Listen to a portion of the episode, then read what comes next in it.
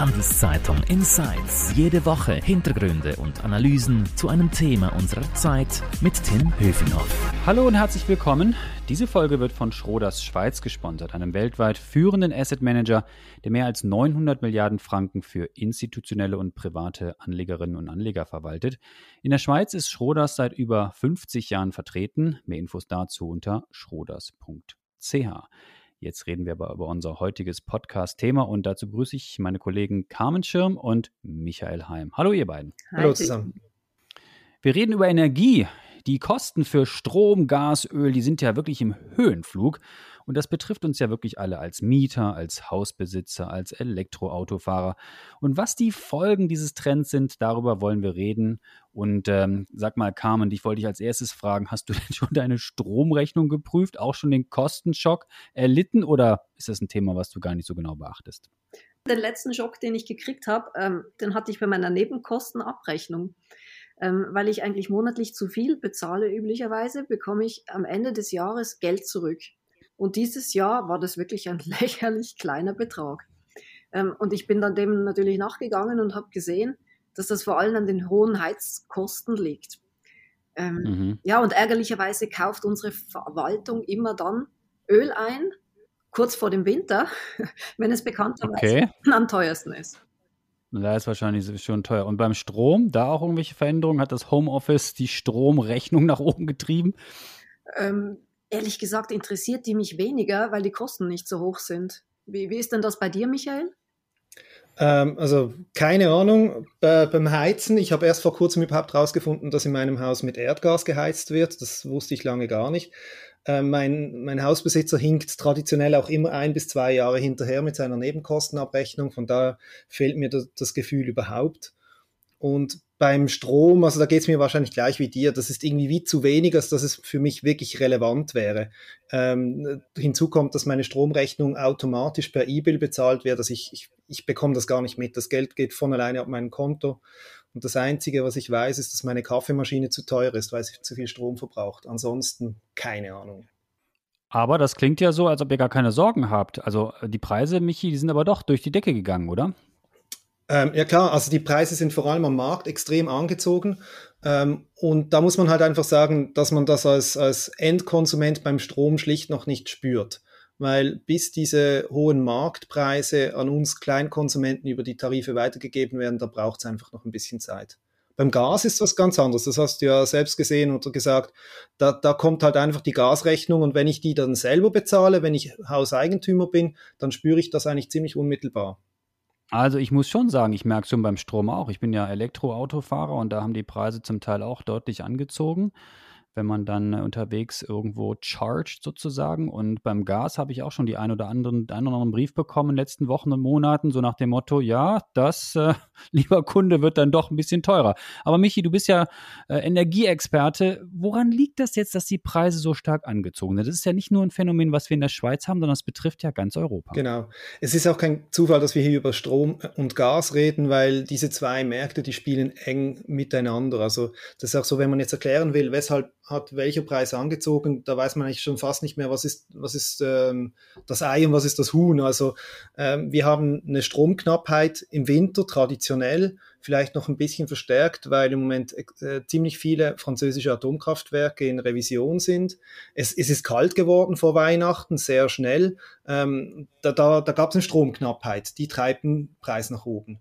Auf der anderen Seite, was passiert in so einem Moment? Da werden Gaskraftwerke angeworfen ähm, es braucht mehr Gas, um Strom zu produzieren und das verteuert dann wieder das Gas. Und beim Gas kommt halt einfach noch dazu, da gibt es noch zwei, drei andere Gründe, weshalb da die Preise hoch sind im Moment. Also auf der einen Seite wurde ähm, im letzten Jahr sehr viel Gas ähm, als Flüssiggas nach Asien exportiert. Dieses Gas hat dann wiederum in Europa tendenziell eher gefehlt. Ähm, dann gab es diese ganzen Unsicherheiten mit Osteuropa. Also wir dürfen nicht vergessen, das Gas, das kommt zu einem großen Teil aus Russland. Also in der Schweiz, ich glaube, in unserem Gasmix kommt die Hälfte des Gases, das wir hier verbrauchen, aus Russland. Und da gibt es halt diese ganzen Diskussionen um die Ukraine, um Belarus, wo die Pipelines durchgehen, oder? Und äh, gleichzeitig sollte es zwar eine neue Gaspipeline durch die Ostsee geben, aber die ist noch nicht fertig, beziehungsweise die darf noch nicht ans Netz. Also all das hat, hat den Markt verunsichert und hat dann zusammen mit dieser Kältephase zu, dazu geführt, dass die Preise vor Weihnachten eigentlich explodiert sind. Also die haben sich innerhalb eines Jahres verzehnfacht. Das war schon also ziemlich kam, krass. Das wirst du auch noch spüren in deinem Briefkasten dann. Aber was müssen Carmen und ich denn und du wahrscheinlich dann auch erwarten für die nächsten Wochen und Monate? Wie sind die Aussichten? Bleibt das Preisniveau so hoch oder hat das wirklich dann nur mit dem Winter zu tun? Und wenn sich die geopolitische Lage ein bisschen entspannt, dann können wir wieder alle günstig Energie tanken. Also günstig wird es wahrscheinlich nicht so bald wieder, aber die Preise haben sich schon ein bisschen entspannt. Also nur so ein Beispiel, an der Strombörse wurde vor Weihnachten ähm, fast 50 Rappen bezahlt für eine Kilowattstunde Strom. Also einfach nur mal, um das in eine Relation zu setzen, das ist der Preis, da bezahlen wir normalerweise als Kleinkunden irgendwas so um die 10 Rappen. Und im, Großhandel an der Börse kletterte dieser Preis bis auf 50 Rappen hoch. Und das hat sich jetzt wieder erholt, aber immer noch konstant auf zwischen 20 und 30 Rappen. Also das sind schon sehr hohe Preise im historischen Kon Kontext. Und ähm, das ist die Frage. Also wie schnell erholt sich das? Die Erholung jetzt hat sicher damit zu tun, dass es wärmer wurde. Das hatte auch damit zu tun, dass dann zum Teil eben Gaslieferungen nach Europa umgeleitet wurden. Aber ähm, die Experten gehen ja schon davon aus, dass die Preise nicht mehr ganz so schnell äh, so tief werden, wie es das vielleicht vor fünf Jahren war. Also vielleicht mhm. erinnert ihr euch noch, damals haben sich die Strom Stromfirmen darüber beklagt, dass man Strom nicht mehr kostendeckend produzieren könnte. Das sagt heute niemand mehr.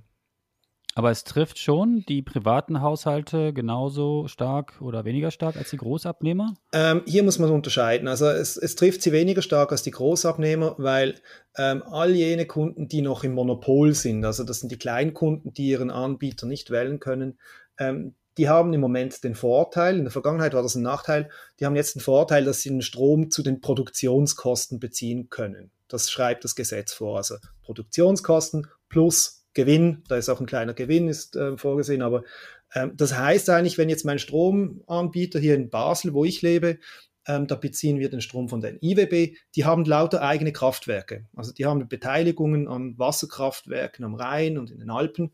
Dieser Strom verteuert sich nicht, weil das Wasser ist gleich teuer wie vorher. da zahlt man ein bisschen Wasserzins, ansonsten nichts. Und daher wird dieser Strom auch nicht teuer. Ich kann da relativ relaxed sein. Wenn du jetzt aber irgendwo anders wohnst, wo sehr viel Strom auf dem freien Markt eingekauft werden muss, also wenn dein Regionalversorger den Strom von der Börse bezieht, dann wird das jetzt teuer. Und das heißt, dass dann spätestens nächstes Jahr, wenn der neue Tarif in Kraft tritt, ähm, dann werden deine Preise wahrscheinlich ansteigen. Und beim Gas, wie ist es da? Beim Gas geht es viel direkter. Also da, da hast du ja selber schon gesagt, da haben die Preise schon angezogen, weil das ist gesetzlich nicht gleich reguliert. Also das heißt, erstens mal gibt es keine Eigenproduktion für Gas in der Schweiz. Das heißt, das Gas wird immer importiert.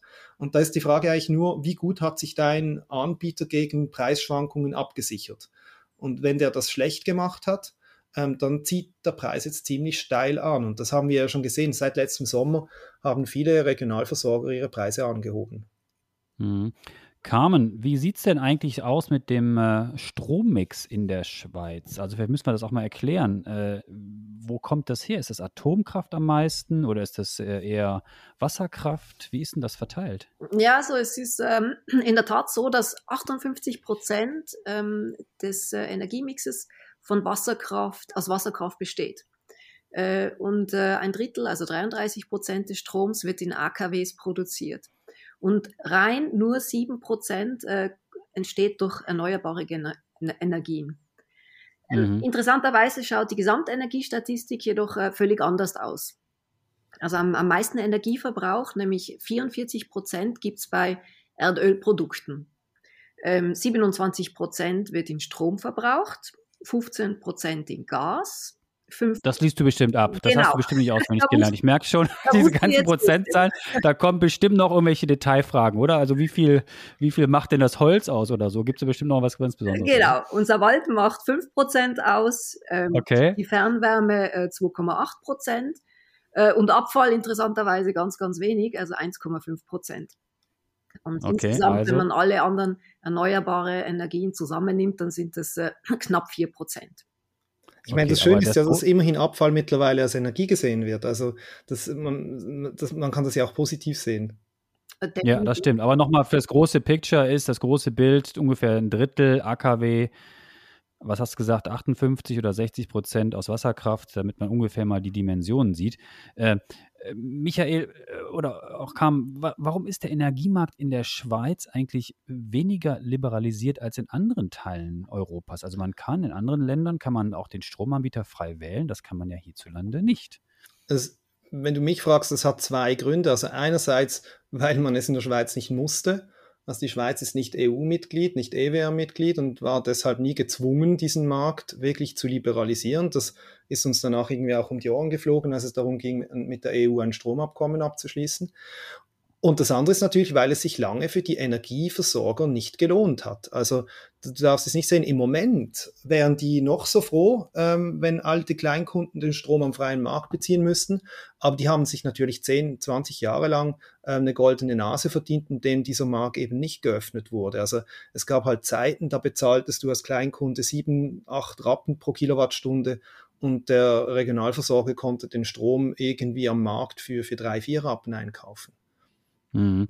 Alle reden ja derzeit über und schon länger über Klimaschutz, ähm, weil steigen natürlich aber auch die Energiepreise, äh, was natürlich auch in, in, der Inflationsdebatte auch ein großes Thema ist, das Energiethema. Ähm, jetzt lese ich und höre ich aber öfter auch, dass es wieder äh, zu einer Renaissance von äh, diesen alten bösen Energiestoffen wie Kohle und Öl kommen kann, weil äh, die sind eben dann doch nicht so schnell vom Tisch. Ist das so und woran liegt das, Michael? Also beim Öl ist es halt wirklich so, dass ähm, jetzt gerade letztes Jahr die Ölpreise zwar auch angezogen haben, aber nicht so stark wie die Gaspreise. Und das führt dann ganz einfach dazu, dass wenn ich jetzt angenommen, ich bin, ich bin großer Betrieb, ich muss irgendwie ähm, heißen Dampf produzieren und ich kann da wählen zwischen einem ähm, Gasbrenner und einem Ölbrenner, dann switche ich jetzt im Moment aufs Öl. Also das ist nicht was, was ich mir jetzt da so ausdenke, sondern das habe ich direkt von Energieberatern gehört. Die haben im Moment sogar Aufträge, neue e- Ölbrenner zu installieren, weil das schlicht im letzten Jahr günstiger geworden ist. Und das ist natürlich ja schlecht, schlecht für unter dem Blickwinkel des Klimaschutzes. Ja, und man hört immer häufiger, dass es auch eine Renaissance der Kohle geben könnte und dass äh, eben auch Kohle in Europa sehr viel stärker genutzt wird, als man ursprünglich gedacht hatte. Ja, das ist halt, das hat natürlich ein Stück weit auch mit dem, ähm, mit dem Atomausstieg der Deutschen zu tun oder generell so den, den Trend, ähm, AKWs abzustellen. Wir haben das in der Schweiz ja auch schon gemacht und es ist halt dann immer die Fra Frage, mit was ersetzt man diesen Strom, oder? Jetzt, ähm, da ist vor allem Gas höchst interessant, weil man mit Gas sehr schnell flexibel Strom produzieren kann, aber irgendwoher muss die Energie ja kommen und wenn wir dann halt wie in der Schweiz ähm, quasi bei, beim Photovoltaik und Wind extrem bremsen oder das nicht gleich stark fördern wie andere Länder, dann ja, was passiert dann halt? Dann importiert man Kohlestrom. An dieser Stelle kurz ein Hinweis nochmal auf unseren Sponsor. Diese Folge wird von Schroders Schweiz unterstützt. Mehr über Private Equity, Immobilien, Wandelanleihen oder Aktien unter schroders.ch. Carmen, du bist ja ähm, im Investressort bei uns äh, sehr fleißig und beschäftigst dich auch sehr stark mit Immobilien. Sag mal, welche Folge hat denn dort die Energiedebatte? Also was kommt da jetzt auf Eigentümer zu, was auf Mieter? Ich lese und höre immer mehr, dass Ölheizungen verboten werden. Was läuft in welchen Kantonen und wie ist der Stand der Dinge? Ja, es ist äh, in der Tat so, dass immer mehr Kantone ähm, auf diese Debatte reagieren. Ähm, wir haben das letzten November gesehen in Zürich. Da ist über ein neues Energiegesetz abgestimmt worden, das vom Volk angenommen wurde. Das heißt jetzt, dass neu äh, Öl- und Gasheizungen am Ende ihrer Lebensdauer durch klimaneutrale Heizungen ersetzt werden müssen. Das zwingt also die Vermieter, dass sie sich mit Alternativen zu Öl und Gas auseinandersetzen. Und da sind die einen Kantone schon etwas weiter, die einen sind noch dran. Ähm, Michi, du bist in Basel daheim. Du, ähm.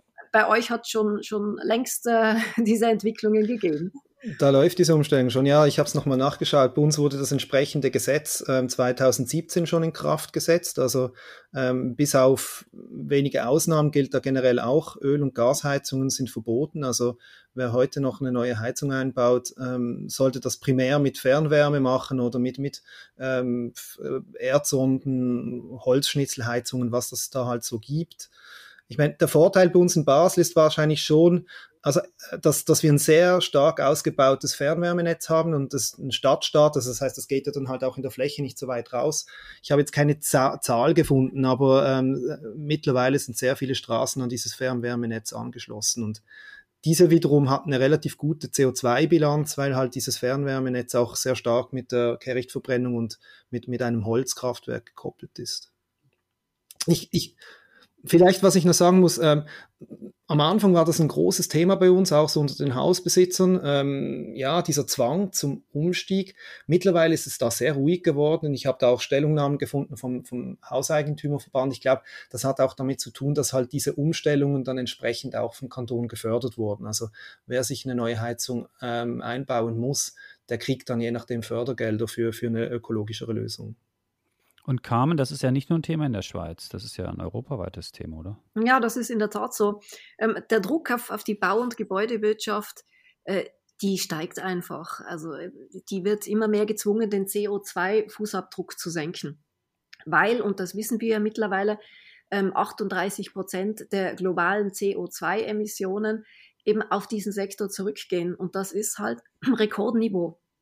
Und jetzt ist da letztes Jahr ähm, die Europäische Union im, im, Juni vergangenen Jahres in Sachen Klimaschutzplänen bereits vorgeprescht. Ähm, mehr oder weniger still und leise hat man da ein Gesetzespaket äh, geschnürt, das jetzt alle Mitgliedstaaten verpflichtet, jährlich mindestens drei Prozent äh, der Gesamtfläche aller öffentlichen Gebäude zu sanieren. Und aktuell liegt die Rate zum Vergleich äh, deutlich unter einem Prozent. Und mhm. gleichzeitig mhm. muss Heizung und Kühlung jedes Jahr um 2,1 Prozent grüner werden.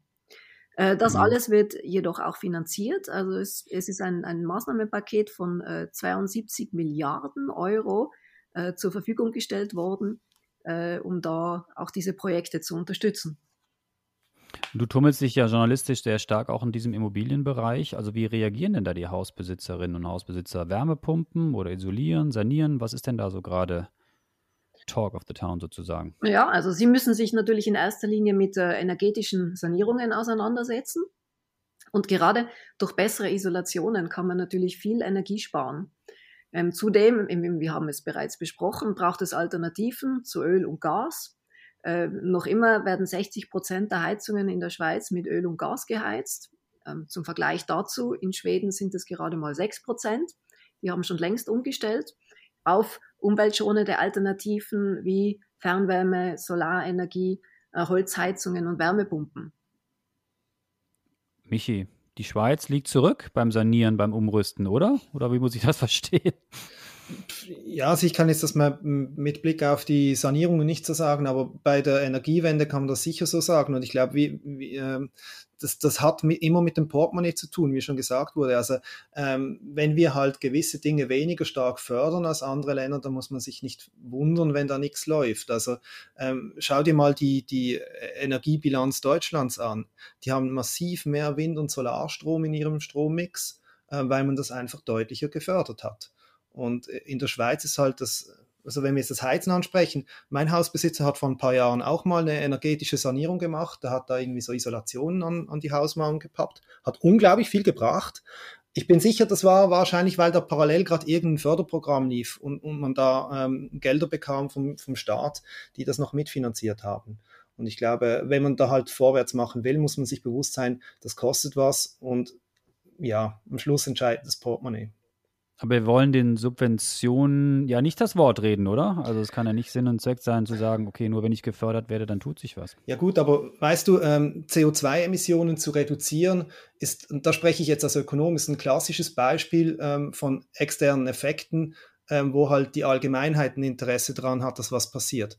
Und das ist jetzt meine persönliche Meinung, aber ich finde, da machen dann vielleicht Subventionen halt eben schon Sinn, weil ich als Hausbesitzer, ich profitiere ja nicht davon, wenn meine Heizung nachher weniger CO2 ausstößt, sondern das ist quasi das größere Ganze, ähm, das profitiert. Und wenn man das nicht einfach über ein Verbot machen will, dann, dann muss man es über, übers Portemonnaie machen. Das heißt dann halt vielleicht, dass man irgendeine Subvention sprechen muss. Oder ich bin eben effizienter, das ist die Alternative zu, zu Öl wahrscheinlich. Ja klar, das ist dann weniger Energie ausspielt, dann, dann kann ich natürlich auch meinen Mietern natürlich weniger verrechnen. Ich habe ein äh, nachhaltigeres Produkt im Haus, wenn ich besser saniert habe. Ja, vielleicht, das muss man vielleicht noch sagen. Ich meine, das gibt es ja schon auch. Wir, wir haben ja die, die ähm, Lenkungsabgabe auf, auf, ähm, auf CO2. Ähm, jetzt kann man darüber streiten, ob die hoch, hoch genug ist oder nicht.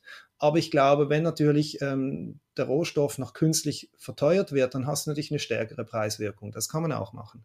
Das ist dann mhm. quasi das Gegenteil einer Subvention. Carmen, zum Schluss, du bist ja auch Investredaktorin und da geht es auch um, oder fast ausschließlich um Rendite, um Börse etc., auf jeden Fall ums Geld verdienen.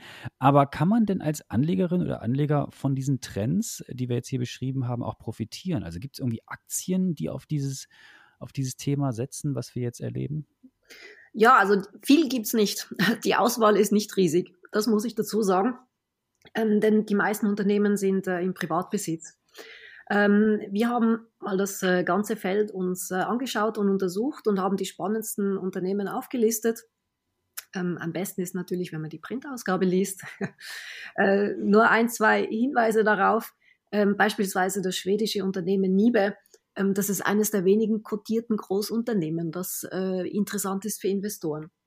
Die sind Was machen die genau? Die sind auf Wärmepumpen spezialisiert und äh, produzieren okay. diese bereits seit, seit vielen, vielen Jahren und äh, haben eine riesen Kriegskasse und werden wirklich Jahr für Jahr größer und äh, erzielen hervorragende Ergebnisse. Man kennt Wie heißen die genau? Die habe ich noch nie gehört. Ja, Nibe heißen die. Nibe. Eben, genau, aus dem okay. Norden. Äh, dann haben wir bei unserem Nachbarn in Frankreich ein spannendes Unternehmen, äh, den Dämmstoffspezialisten Saint-Gobain. Äh, die verfügen über eine breite Produktpalette an Isolationsmaterial. Ähm, oder was beispielsweise auch hilft, die Energiekosten zu senken, das sind Steuerungen. Ähm, eines der führenden Unternehmen in dem Bereich Steuerungstechnik ist ebenfalls die französische Schneider Elektronik. Ähm, das einfach mal drei, drei Tipps, drei Ideen äh, zum Anschauen. Da könnte man also seine gestiegenen Kosten, die ich habe beim Strom oder beim, beim Öl als Mieter vielleicht wieder dann wieder reinholen, wenn ich die richtigen Aktien, die wenigen, die es gibt, die man dann in dem Bereich kaufen kann. Ich danke euch beiden ganz herzlich. Das war sehr interessant, habe viel gelernt zum Thema Energie. Ähm, noch mehr Infos, wie gesagt, bei uns auf handelszeitung.ch oder eben in unseren Printausgaben. Ihr beide betreut das Thema ja intensiv und jedes, jede Woche oder jeden Tag sozusagen. Wenn euch unser Angebot hier gefällt, dann freuen wir uns über ein Abo. Merci fürs Zuhören, bleibt gesund, danke euch und adieu. Ciao zusammen. Ciao, ciao. Handelszeitung Insights.